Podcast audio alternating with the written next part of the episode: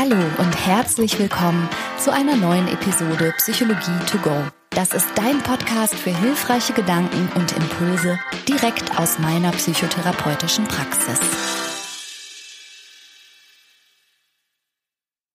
Halli, hallo und herzlich willkommen zur letzten Folge Psychologie to go für dieses Jahr. Kann natürlich sein, dass du das irgendwann im Sommer hörst oder in drei Jahren, aber während wir das hier aufnehmen, steht Silvester direkt vor der Tür. Und da gibt es natürlich gar keinen besseren Tag, als mal darüber zu sprechen, wie man eigentlich wirklich Vorsätze, am besten fast aus psychologischer Sicht, wenn man denn möchte, und dann natürlich auch, wie man sie durchzieht. Und darüber möchte ich heute sprechen mit meinem Mann, aber nicht nur, weil der mein Mann ist und hier sowieso neben mir sitzt auf der Couch, sondern auch, weil der zu den Themen immer was Fachliches zu sagen hat. Ich bin ja vom Beruf Psychotherapeutin, er ist von Beruf Psychiater und wir haben euch gemeinsam zusammengetragen, was wir hilfreich finden, um Vorsätze gut zu formulieren, dran zu bleiben und durchzuziehen. Hallo Christian. Hallo Schönheit. Hast du einen Vorsatz? Franka, ich fürchte, ich gehöre zu der Hälfte von Menschen in Deutschland, die zum neuen Jahr zumindest keine Vorsätze fassen. Ah ja, okay. Mhm. Allerdings fühle ich mich nur wegen dieses Datums daran nicht gebunden. Selbstverständlich habe ich sowas wie Vorsätze in meinem Leben. Ja, bei mir ist das so ähnlich auch. Also ich finde das schön, gegen Jahresende nochmal so Revue passieren zu lassen und ich mache das ja auch ein bisschen anders als du. Ich habe ja ganz viele Kladden und Journals, wo ich auch gerne mal drin rumschreibe und nicht nur Pläne für die Zukunft fasse, sondern auch zurückblicke und drin rumblättere und gucke, wo stand ich, was wollte ich, wie ging's mir und so. Aber das mache ich nicht nur an Silvester. Das mache ich ja, ich würde sagen, quartalsweise ungefähr. Ja, ja, stimmt. Mhm. Und mir ist gerade direkt auch was aufgefallen. Ich glaube, ich mag das Wort Vorsatz gar nicht gern. Sag mal warum? Ja, weil ein Vorsatz zu fassen klingt für mich so, so vage, so wie eine nice Idee, also so, das ist mir zu grob. Weißt du, wie ich meine? Verstehe ich. Für mich steckt auch in dem Wort Vorsatz eine Handlung, die man vollführen will. Ja, aber eben nur will. Also es ist für mich so ein bisschen was wie im Konjunktiv. Ich habe gerade überlegt, dass ich keinen Vorsatz habe, aber ganz viele Ziele. Ach, das gefällt mir auch besser. Gefällt mir viel besser, ein Ziel zu formulieren, anstatt einen Vorsatz. Mhm. Aber genau dafür sind wir gerade angetreten, um mal rauszuarbeiten, wie man das möglichst gut macht. Also, wie bekomme ich ein, einen oder mehrere gute Vorsätze hin? Und es geht schon damit los, dass wir lieber sagen Ziele. Für mich, für mich funktioniert es auf jeden Fall viel, viel besser. Aber sag mal, ich wollte noch mal eben nachhaken. Du hast gesagt, die Hälfte der Menschen in Deutschland hat keine Vorsätze oder Ziele fürs neue Jahr, jedenfalls nicht an Silvester. Hast du ein bisschen Statistik geguckt? Was ich gibt's hab, denn so? Ich habe ein bisschen Statistik geguckt, ja. Elf Prozent sagen, sie wissen noch nicht, ob sie sich Vorsätze fassen werden, vielleicht bis zum letzten Moment. Ja, das wird super funktionieren, weiß ich jetzt schon. und knapp über 50 Prozent sagen, sie nehmen sich keine Vorsätze mhm. an Silvester vor. Ja, und der Rest schon. Ja, und was sind das so für Vorsätze? Also laut Statista sind die häufigsten Vorsätze für 2024 erstens sparen mit 51 Prozent der Befragten. Zweitens mehr Sport machen, mhm. sagen 48 Prozent. Und sich gesünder ernähren, sagen immer noch 46 Prozent. Wow, okay. Mhm. Da kommen wir gleich nochmal richtig zu, okay? Ob das so funktioniert, wenn man das einfach nur so sagt, meinst du? Oder wozu kommen wir? Ja, zu diesen Vorsätzen. Ja, gerne. Also, wie treffen wir denn Vorsätze unserer Meinung nach mit am besten? Und du hast es eben schon gesagt, wir raten dazu, erstmal zu analysieren, welche Vorsätze denn überhaupt günstig wären. Tipp Nummer eins, das letzte Jahr rekapitulieren. Wofür findest du das eine gute Idee? Weil ich daran rausdefinieren kann, was ist denn in Wirklichkeit nicht gut gelaufen, mhm. in welcher Zeit ging es mir schlecht. Ja. Und weil, was auch sehr wichtig ist, man darauf schauen soll, was hatte ich für Erfolge. Ich finde es unfassbar wichtig, nicht nur so einen defizitären Blick mhm. zu haben, sondern sich klar zu machen, was ist denn gut gelaufen. Denn daraus kann man unter Umständen bessere Vorsätze und Ziele ableiten, als aus den negativen Dingen. Und was genau meinst du denn mit gut gelaufen? Also wann habe ich mich glücklich gefühlt? Wann genau. habe ich mich lebendig gefühlt? Wann habe ich mich ganz bei mir selbst gefühlt? Wann bin ich in Tätigkeiten aufgegangen, sowas? Oder nach was sollten wir Ausschau halten? Genau danach. Mhm. Wo waren positive Emotionen? Dummerweise mh, hm, neigen wir dazu, sowas durchaus zu vergessen. Stimmt, leider. Und übrigens, dafür hilft es, ein Tagebuch zu führen. Ja, allein schon deshalb, ich finde, da steckt noch was Wichtiges drin, wenn du ermunterst, wirklich so nochmal ins eigene Leben zu schauen und zurückzugucken und da nicht nur zu sehen, was hat nicht geklappt oder nicht funktioniert oder wo habe ich Optimierungsbedarf oder muss besser werden, auch zu gucken, was war denn gut? Ich habe nämlich das Gefühl aus vielen Gesprächen in der Praxis, dass wir selbst da manchmal so ein bisschen, wie soll ich sagen, stereotyp funktionieren.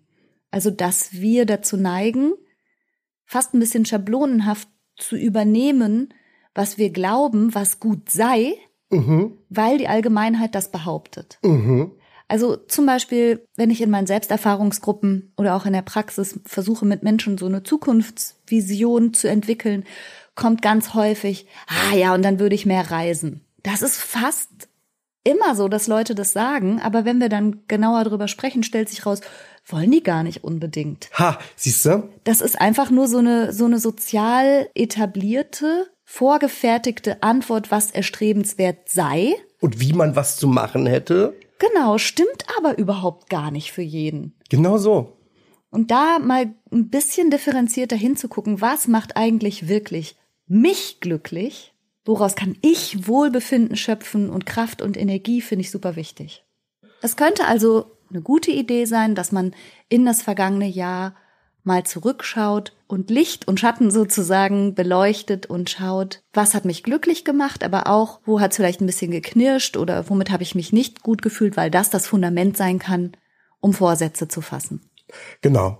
Dass man an, sich tatsächlich an konkreten Dingen, die passiert sind, orientiert. Mhm. Und Tipp dazu noch, ist schön, wenn man ein Tagebuch hat, weil wir unsere Erinnerungen gerne färben aus der Situation, wo wir gerade sind. Geht's dir gerade nicht gut, dann hast du auch das Gefühl, das letzte Jahr wäre nicht gut gewesen. Mhm. Hast du aber einen sehr guten Moment, erinnerst du auch die besseren Momente des letzten Jahres. Ja, auch das kennen wir ja aus der Praxis tatsächlich. Wir schreiben ja jede Woche mit.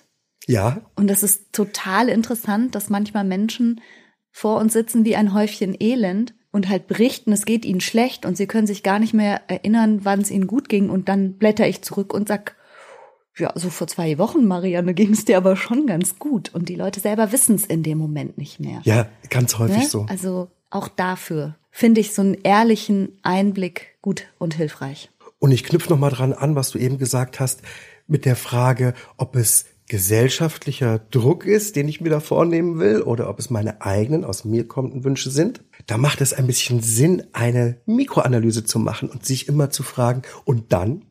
Das heißt, wenn ich mir ein Ziel vornehme, wie zum Beispiel, ich will abnehmen, mhm. kann man sich ja fragen, und dann? Wofür? Mhm. Wofür will ich das? Möchte ich für die Welt irgendwie attraktiver sein? Möchte ich für meinen Partner oder Partnerin attraktiver sein? Ist schlanker sein überhaupt attraktiver? Ach, das müsste Wer man sagt mal rauskriegen. Das? Ja, ja, genau. Und würde ich, wenn ich ganz allein auf der Welt wäre, auch abnehmen wollen? Ja. Und da kann ein Jahr rauskommen, ne? Ich, da kann rauskommen, ja, ich will mir einfach die Schnürsenkel besser zumachen können oder ohne Keuchen die Treppe hoch. Ja. Und da kann aber auch ein Nein rauskommen und sagen, ich fühle mich eigentlich ganz wohl in meiner Haut und will das nur für die anderen. Das kann schon okay sein, aber es eignet sich dann nicht als Vorsatz. Es eignet sich nicht so als Ziel unbedingt. Ja, was du ansprichst, ist ja der Umstand, dass Ziele eigentlich nur dann gute Ziele sind und auch Ziele, für die wir Energie aufbringen können und wollen, wenn sie für uns zutiefst relevant sind. Für uns selbst. Also ich habe zum Beispiel das Ziel, ich möchte gerne beweglicher sein. Also mir geht's gar nicht um Abnehmen oder irgendwas, sondern ich wäre gerne gelenkiger. Ich habe früher Ballett getanzt und jetzt habe ich das Gefühl, meine Knochen rosten ein. Und das ist aus mir heraus. Das hat mir noch nie jemand gesagt, dass ich das soll oder muss. Ich habe in diese Richtung auch keine Hinweise bekommen. Ich möchte das einfach. Und das ist so intrinsisch motiviert. Und wenn du beweglicher bist, dann? Dann stelle ich mir vor, dass ich ja vielleicht irgendwann, ich bin ja eine Tante und vielleicht werde ich auch irgendwann eine Oma und es ist für mich ein super erstrebenswertes Ziel, mit Neffen und Nichten und Enkeln rumrennen zu können und hopsen und toben. Ich möchte unbedingt spielen und toben können. Lange. Das ist, also das ist tatsächlich mein tiefstes Ziel dabei. Verstehe. Und du stellst dir dich vor, rennen und hopsend und tobend. Und ja. das macht ein gutes Gefühl. Dadurch hüpft dein Herz und du fühlst dich wohl. Genau. Das ist, also, so geht das. okay? Ja. Ja. Also, was du gemacht hast, ist sehr konkret zu überlegen, was am Ende steht und was du möchtest. Mhm. Und ist dadurch nicht so diffus. Nee, genau. Also mir wäre jetzt so ein Vorsatz wie, ja, ein Vorsatz wäre, ich bewege mich mal mehr, wäre mir persönlich viel zu unkonkret, sondern ich brauche dieses lebendige Ziel, was genau, also was will ich denn überhaupt genau erreichen? Und das ist mein Ziel und dann fällt es mir eben auch leichter, dafür die notwendigen Dinge zu tun. Genau, denn jetzt kommt die konkrete Handlungsplanung. Mhm. Einfach nur, ich will beweglicher werden, ist immer noch kein echter Vorsatz. Genau. So, und als nächstes müsste man sich sozusagen überlegen, was genau man tun soll. Es reicht also nicht, wenn man als äh, Vorsatz zum Beispiel hat, ähm, achtsamer zu werden, mhm. sondern man braucht eine konkrete Idee, welche Achtsamkeitsübungen werde ich machen oder wenigstens, wann werde ich mir die raussuchen? Mhm. Werde ich die einmal am Tag machen? Werde ich die montags machen? Es braucht eine konkrete, erfüllbare Handlung. Ja, genauso ja wie mit dem Vorsatz, den offensichtlich viele Leute haben, das mit der gesünderen Ernährung. Was genau soll das bedeuten? Was genau hast du denn vor? Was genau möchtest du denn verändern? Und wie genau wird sich dein Essverhalten und dein Kochen verändern? Und das bedeutet ja auch, was wirst du einkaufen? Wann und wo? Hast du bereits andere Rezepte oder was genau stellst du dir denn überhaupt vor? Es reicht also definitiv nicht, es vage zu lassen, sondern man braucht eine sehr genaue Vorstellung, was man wie wann tut. Genau. Und dazu gehört auch, also wenn es nicht darum geht, dass man etwas zum Beispiel lassen möchte, sondern dass man zusätzlich zu seinem bisherigen Alltag etwas tun möchte, on top, dann muss man sich natürlich auch bewusst sein, dass man die Zeit dafür und die Ressourcen dafür ja nicht einfach so geschenkt bekommt, sondern dass man dem dann auch einen Platz einräumen muss. Also gerade wenn es auch um sowas geht wie zum Sport zu gehen oder mehr Zeit mit Freundinnen zu verbringen oder öfter Spieleabende mit der Familie zu haben, dann muss man diese Zeitfenster dafür auch kreieren und freiräumen und festhalten. Also egal um welchen Vorsatz es geht, man muss einfach die dafür notwendigen Ressourcen ein bisschen mitdenken. Sehr spannender Punkt, tatsächlich. Und man merkt jetzt schon, den richtigen Vorsatz zu fassen, ist ein bisschen kompliziert. Unter anderem deswegen macht es total viel Sinn, nur wenige, vielleicht sogar nur einen Vorsatz zu formulieren. Ja, total. Also auch da kenne ich x Beispiele aus der Praxis, dass Menschen gerade zum neuen Jahr hin so mit ganz viel Schwung starten und wollen ihr ganzes Leben umkrempeln. Also so einmal alles. Besser ernähren, mehr Sport, weniger rauchen, weniger trinken, weniger die Kinder anmeckern. Weniger Medien konsumieren, mehr Zeit mit der Familie verbringen. Und öfter mal die Oma anrufen. Einmal alles sozusagen. Ja. Und da wissen wir aus unserer klinischen Erfahrung, aber sogar auch aus Studien, das funktioniert so nicht. Und das große Problem daran ist, dass wenn man das gedanklich so verknüpft hat, also diese Vision von dem komplett um 180 Grad gedrehten neuen Menschen, der man jetzt plötzlich ab Januar sein wird, und dann scheitert das an einem Punkt, dann kommt mir das manchmal so vor, wie als hätte man mit dem Hintern das umgerissen, was man gerade mit den Händen aufgebaut hat, weißt du, dass man dann sagt, ach, jetzt ist alles egal. Genau, ah, die Vorsätze fallen dann wie Dominosteine. Ja, genau. Und das finde ich schade und unnötig und das liegt aber häufig daran, dass man sich einfach viel zu viel auf einmal vorgenommen hat. Also ich sage ja immer wieder, kleine Schritte sind halt besser als keine Schritte und gute Vorsätze sind wenige Vorsätze. Ein Vorsatz ist gut, einer. Ja, ein Vorsatz, das finde ich, das finde ich auch. es zwingt dich ja niemand, wenn du das so geschafft haben solltest, mitten im Jahr eine zweite Sache anzugehen. Ja, ja, eben. Also dieses gebundene an jetzt Jahreswechsel ist ja sowieso nicht da. Wie gesagt, ich mache das eher so quartalsweise. Und was du eben gesagt hast, kleine Schritte, mhm. Trifft auch auf solche Vorsätze zu. Kleine Änderungen und dafür gut durchgehalten haben häufig größere Effekte als eine große Anstrengung. Nicht immer, aber häufig. Mhm. Du hattest mal erzählt, wenn ein Flugzeug eine lange Strecke fliegt von Frankfurt nach New York oder so und dabei nur um ein Grad abweicht, dass man gar nicht bemerkt. Das ist so wenig, das fällt überhaupt nicht auf. Dann landet es allerdings 108 Kilometer von New York entfernt. Ja, und das merkt man dann eben doch. Das ist nicht von mir das Beispiel, aber ich fand es einfach richtig gut, weil es zeigt, dass du selbst mit kleinsten Veränderungen, wenn du sie dafür konstant durchziehst, du ganz woanders ankommen wirst. Und das finde ich für Ziele und Vorsätze oder für den Weg zum Ziel ganz wichtig, einen ganz wichtigen Tipp.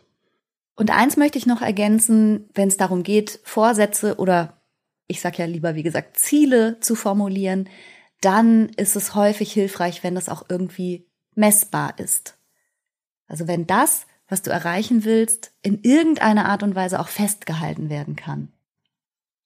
Also wenn man ein Ziel formuliert, einen Vorsatz formuliert, soll man sich gleich schon ein bisschen überlegen, ähm, wie merke ich denn, dass das auch hingehauen hat?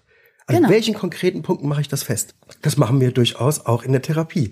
Äh, häufig am Anfang unserer Therapien fragen wir, was ist der Wunsch, was soll sich ändern und woran werden wir das merken? Genau. Also sowas wie, ich möchte mich einfach besser fühlen, lassen wir in der Therapie auch als Therapieziel nicht, nicht so stehen. Ja. Das ist aber auch wahnsinnig schwierig. Da gibt es nämlich einen Punkt, da hat uns gerade neulich noch eine Hörerin eine sehr schöne E-Mail zugeschrieben. Ich breche das mal runter auf die Frage, muss sich was an mir ändern oder müssen sich die Umstände ändern? Mhm. Auch das ist für Vorsätze gar nicht unentscheidend und nicht ganz so einfach. Häufig begegnen uns ja unsere Klienten mit dem Ziel, ich muss irgendwas bei mir verändern, ich muss eine andere Haltung gewinnen, ich muss ein anderes Gefühl gewinnen, damit das Leben besser wird. So wie es ist, kann es nicht bleiben, ich fühle mich furchtbar. Ja. Und dann gehen wir das ja viel durch und schauen uns dann zum Beispiel alle möglichen Beziehungen und Kontexte an, Arbeitsbeziehungen oder partnerschaftliche Beziehungen oder sonstige Kontexte. Und es gibt sehr häufig sehr viel, was man alles tun kann, wie man in seiner Beziehung arbeiten kann, wie man die innere Haltung ändern kann. Und dann sehen wir aber manchmal, das fruchtet alles nicht. Und es gibt einfach Situationen, da liegt es nicht an dir, sondern die Umstände sind mies und es müssen die Umstände geändert werden. Wenn du in einer Wohnung wohnst, im Keller, kommt kaum Licht rein, es ist kalt, es ist feucht, die Decke hat nur 1,50, die Nachbarn trampeln dir ja oben. Und du bist kein Hobbit. ja, ähm, dann kannst du zwar versuchen, ähm, dich immer warm anzuziehen und du kannst versuchen, Techniken zu finden, wie man gebückt äh, schmerzfrei läuft. ja. Aber wir würden doch dazu raten, sieh zu, dass du die Wohnung wechselst. Genau, also der Vorsatz müsste schon auch das Richtige treffen. Ja, mhm. das ist natürlich eine schwierige Aufgabe. Ja, aber darf man ja mal drüber nachdenken. Ne? Also Geht es darum, dass ich meine Haltung verändere oder muss ich Mut aufbringen und meine Lebensumstände verändern? Und worauf sollte eigentlich mein Vorsatz abzielen? Jetzt haben wir ganz schön hohe Ansprüche an das Formulieren von Vorsätzen gestellt. Ja, man, hm? Ja, aber es bietet ja sozusagen die Grundlage. Und ich finde, wenn man schon einen Vorsatz fassen möchte, dann kann man es ja auch richtig machen, ne? Also wenn du Vorsätze hast wie, ich will gesünder leben, weniger Medien konsumieren, selbstbewusster werden, mehr leisten, weniger Geld ausgeben und abnehmen, das ist eine Kombination aus der Hölle. Ja, und wird vermutlich so auch echt nicht funktionieren. Lass uns nochmal bitte, bevor wir dann übers Durchziehen und dranbleiben sprechen, nochmal zusammenfassen, was einen guten Vorsatz ausmacht. Rekapituliere deine Vergangenheit und guck nach, was ist gut gelaufen, was ist schlecht gelaufen und wenn du kannst auch, warum. Unterscheide dabei, was sind deine Wünsche, die auch mit deinen Werten korrelieren und wo ist es nur gesellschaftlicher Druck oder Druck von außen. Mach einen konkreten Handlungsplan und bleib nicht im Wagen. Das ist mein Lieblingspunkt. Anstatt Vorsatz, nenn es lieber Ziel und mach's so konkret und so messbar wie möglich. Nimm nur wenige Vorsätze, vielleicht besser nur einen. Bedenke, dass kleine Änderungen über Dauer vielleicht mächtiger sind als große einmal. Mhm. Und lass das nochmal durch den Filter laufen, ob es die Umstände sind, die geändert werden sollen oder ob es eine innere Haltung gibt, die geändert werden sollte. Okay, Franka, und jetzt habe ich meinen perfekt geschliffenen Vorsatz, mein Ziel, ja. durchaus formuliert und im Kopf. Mhm. Wie bleibe ich dran? Wie ziehe ich das durch? Also die Grundlagen haben wir ja geschaffen. Wir haben gesagt, idealerweise hast du dir was Machbares ausgesucht, etwas, was du messen kannst, etwas, wofür du vielleicht auch schon konkrete Ideen hast, wie und wann du es durchziehen willst. Und ich finde, als Verhaltenstherapeutin kannst du es dir noch ein bisschen leichter machen, indem du das Neue, was auch immer es sei, an etwas dran knüpfst, was du ohnehin schon tust. Aha. Hast du da ein Beispiel für mich, wie du das meinst? Mm, also wenn du sowieso jeden Morgen mit dem Hund in den Wald fährst oder so. Mhm. Und du nimmst dir vor, du möchtest mehr Sport machen. Dann pack dir die Sporttasche ins Auto und verknüpf das miteinander. Also etwas, was du ohnehin tust, denn du wirst ja deinen Hund auf jeden Fall Gassi gehen lassen. Dann verbinde den Sport mit dieser bereits etablierten Routine. Also gehst du nicht mit dem Hund spazieren, sondern du gehst mit dem Hund joggen. Ja, genau, zum Beispiel. Also es ist wie so ein kleiner Trick, bereits bestehende Routinen zu erweitern. Wenn du sparen willst und für irgendetwas regelmäßig Geld ausgibst, könnte ich dann auch sagen, na, dann nehme ich mir in diesem Moment zwei Euro mehr und tue die beiseite?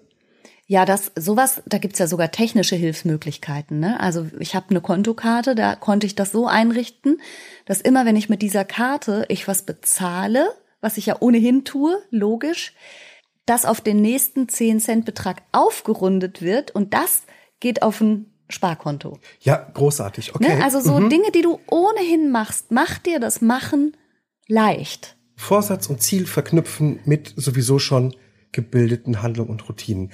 Großartiger Tipp. Okay. Was mir persönlich außerdem total hilft, ist Verbindlichkeiten zu schaffen. Und damit meinst du? Damit meine ich Leute ins Boot holen und nicht nur sie zu informieren, dass ich jetzt diesen und jenen Vorsatz habe, sondern je nachdem, worum es geht, sie aktiv um Unterstützung zu bitten. Ja, ja. Oder okay. um Hinweise, wenn ich wieder in ein altes Muster falle, was ich eigentlich überwinden wollte. Das finde ich super. Aber manchmal hilft mir auch einfach, dass ich weiß, Leute warten jetzt auf etwas oder rechnen damit. Also das meine ich mit Verbindlichkeit.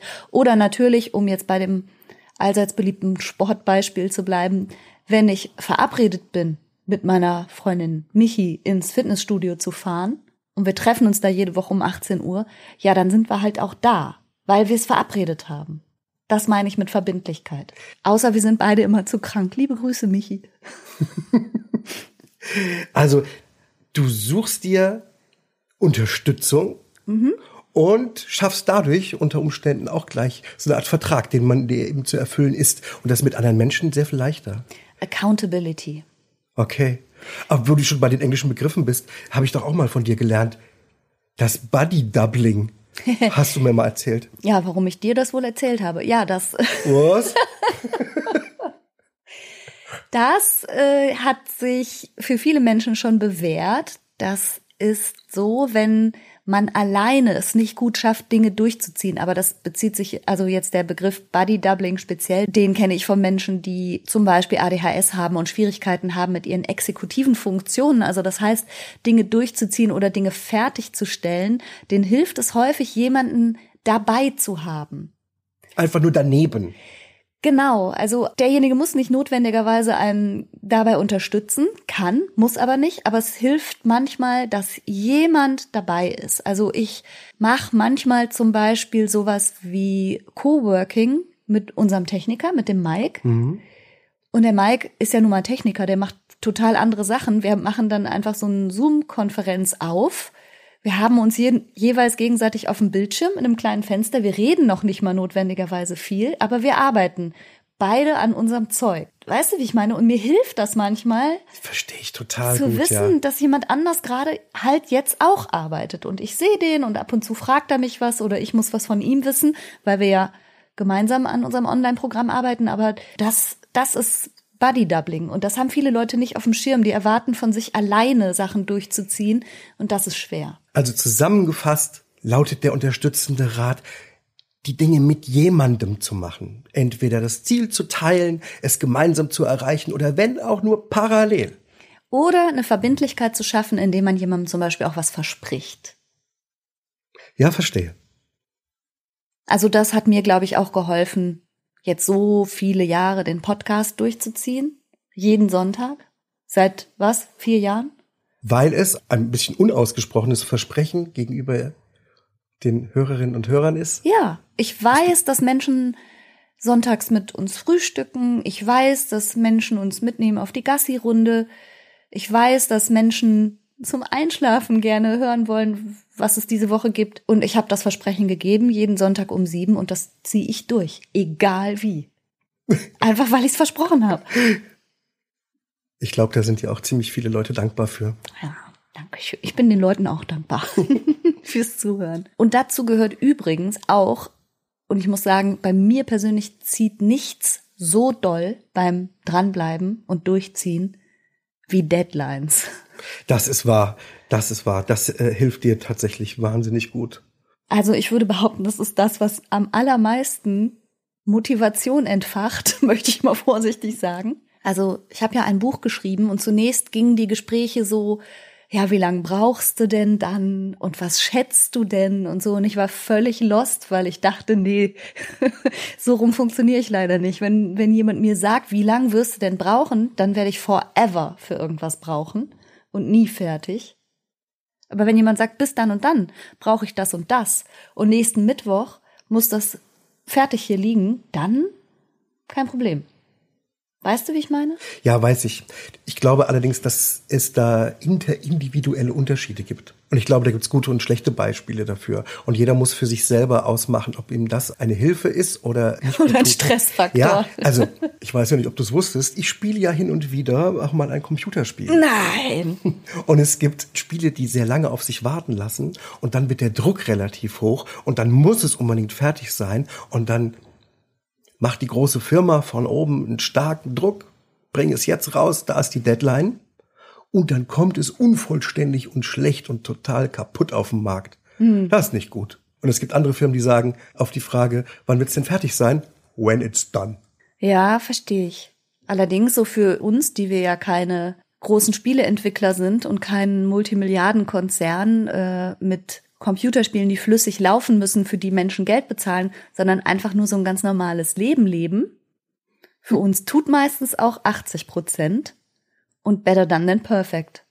Und daher, ja, kommt natürlich ganz auf das Ziel an, was man hat. Und es ist mit Sicherheit davon abhängig, ja, worüber wir hier überhaupt gerade reden.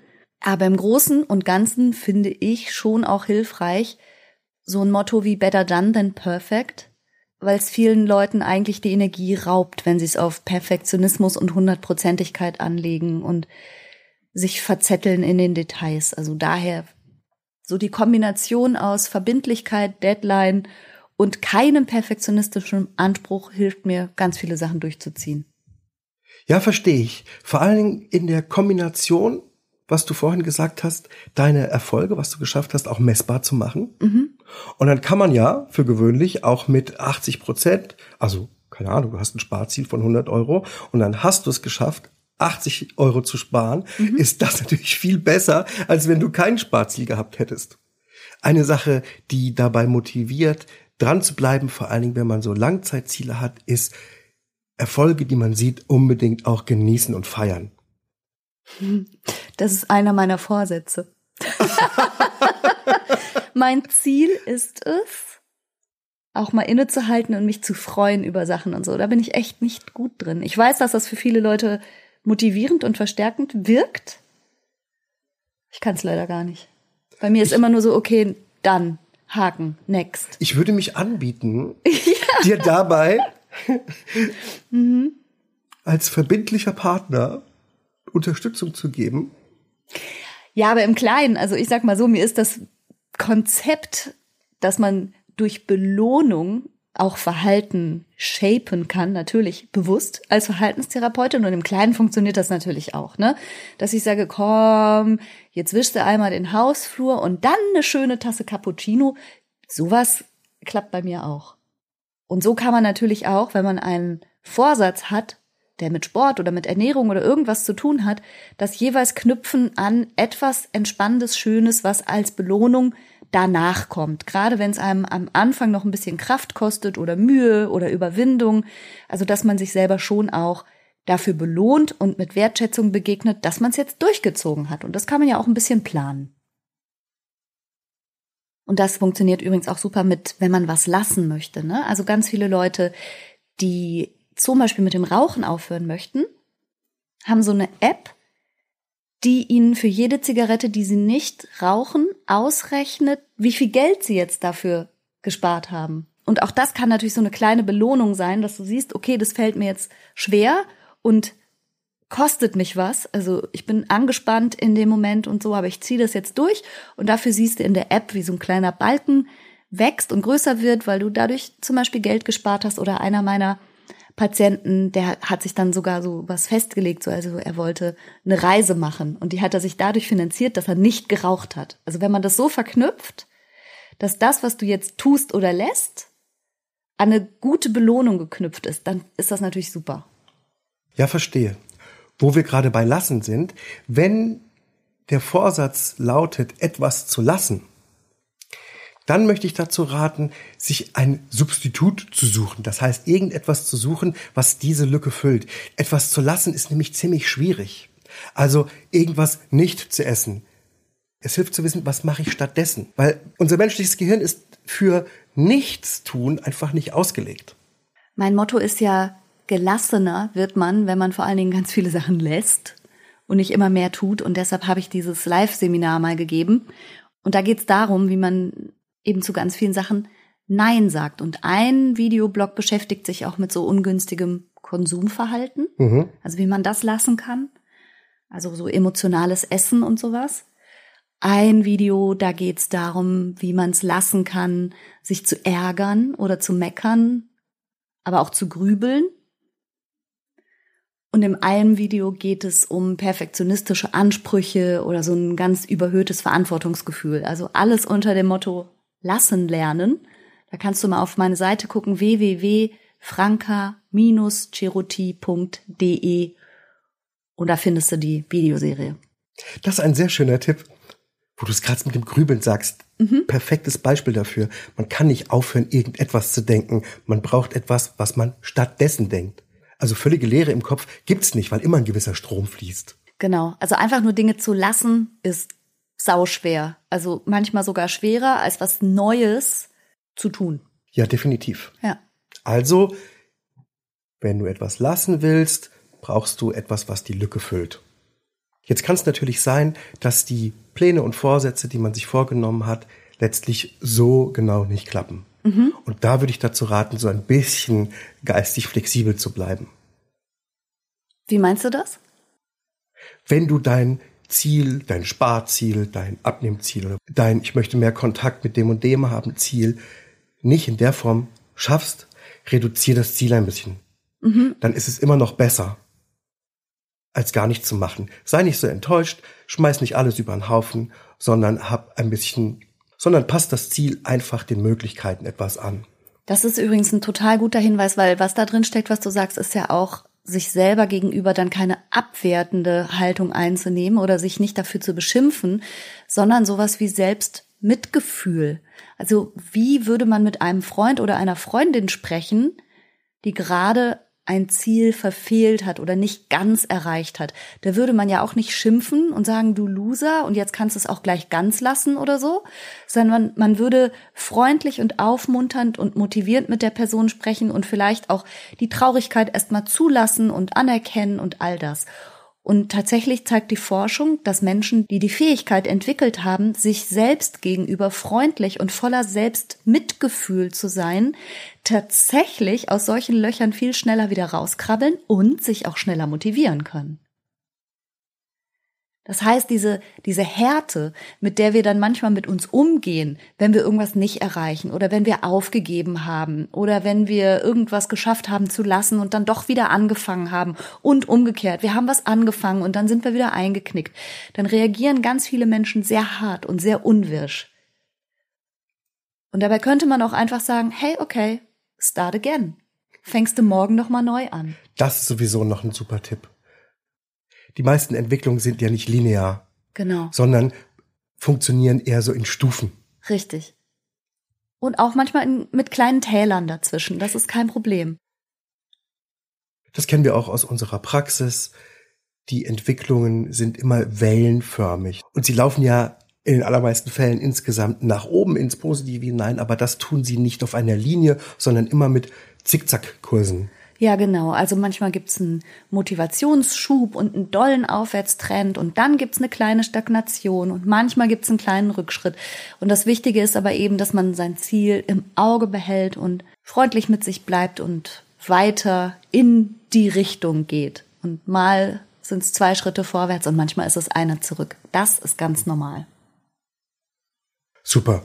Fassen wir also noch mal ganz kurz zusammen, was hilft beim Durchhalten?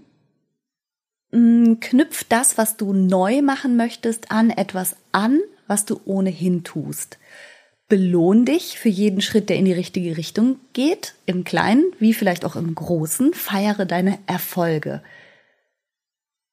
Hol dir Leute an deine Seite, die dich entweder aktiv unterstützen oder einfach dafür sorgen, dass eine gewisse Verbindlichkeit entsteht oder auch einfach nur durch ihre Anwesenheit dir helfen, irgendwas auch durchzuziehen.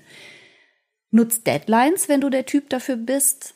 Und lass dich nicht verunsichern, wenn es mit deinem Vorhaben nicht linear vorangeht, sondern es manchmal auch kleinere Plateaus oder Rückschritte gibt. Bleib am Ball und mach dir bewusst, du brauchst nicht Silvester oder das neue Jahr, um irgendwas anzufangen, sondern du kannst jeden Tag neu anfangen. Und wenn dein Vorsatz lautet, irgendetwas zu lassen, überleg dir, mit was du die Lücke füllen willst. Und dafür, wie gesagt, kannst du dir mal die Lassen lernen Videoserie anschauen. Wir wünschen euch auf jeden Fall, dass ihr entspannt und mit viel Gelassenheit das neue Jahr beginnt, mit Zuversicht und allem, was dazugehört. Und ihr die möglichst konkreten, realistischen und wenigen Ziele, die ihr euch rauspoliert habt, vielleicht mit unseren Tipps auch gut umsetzen könnt. Wie immer können wir uns darüber auf Instagram noch ein bisschen austauschen und ich bin sehr gespannt auf eure Tipps, was euch hilft, Ziele gut zu formulieren und dann auch durchzuziehen und am Ball zu bleiben. Lasst uns das sehr gerne da mal wissen. Wir hören uns also wie immer, wenn du magst, nächsten Sonntag und bis dahin Lass es dir sehr gut gehen. Bis dann. Tschüss. Tschüss.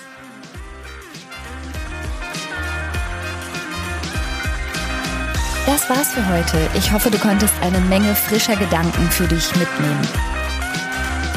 Mehr davon gibt's auch auf meiner Seite www.franca-ceruti.de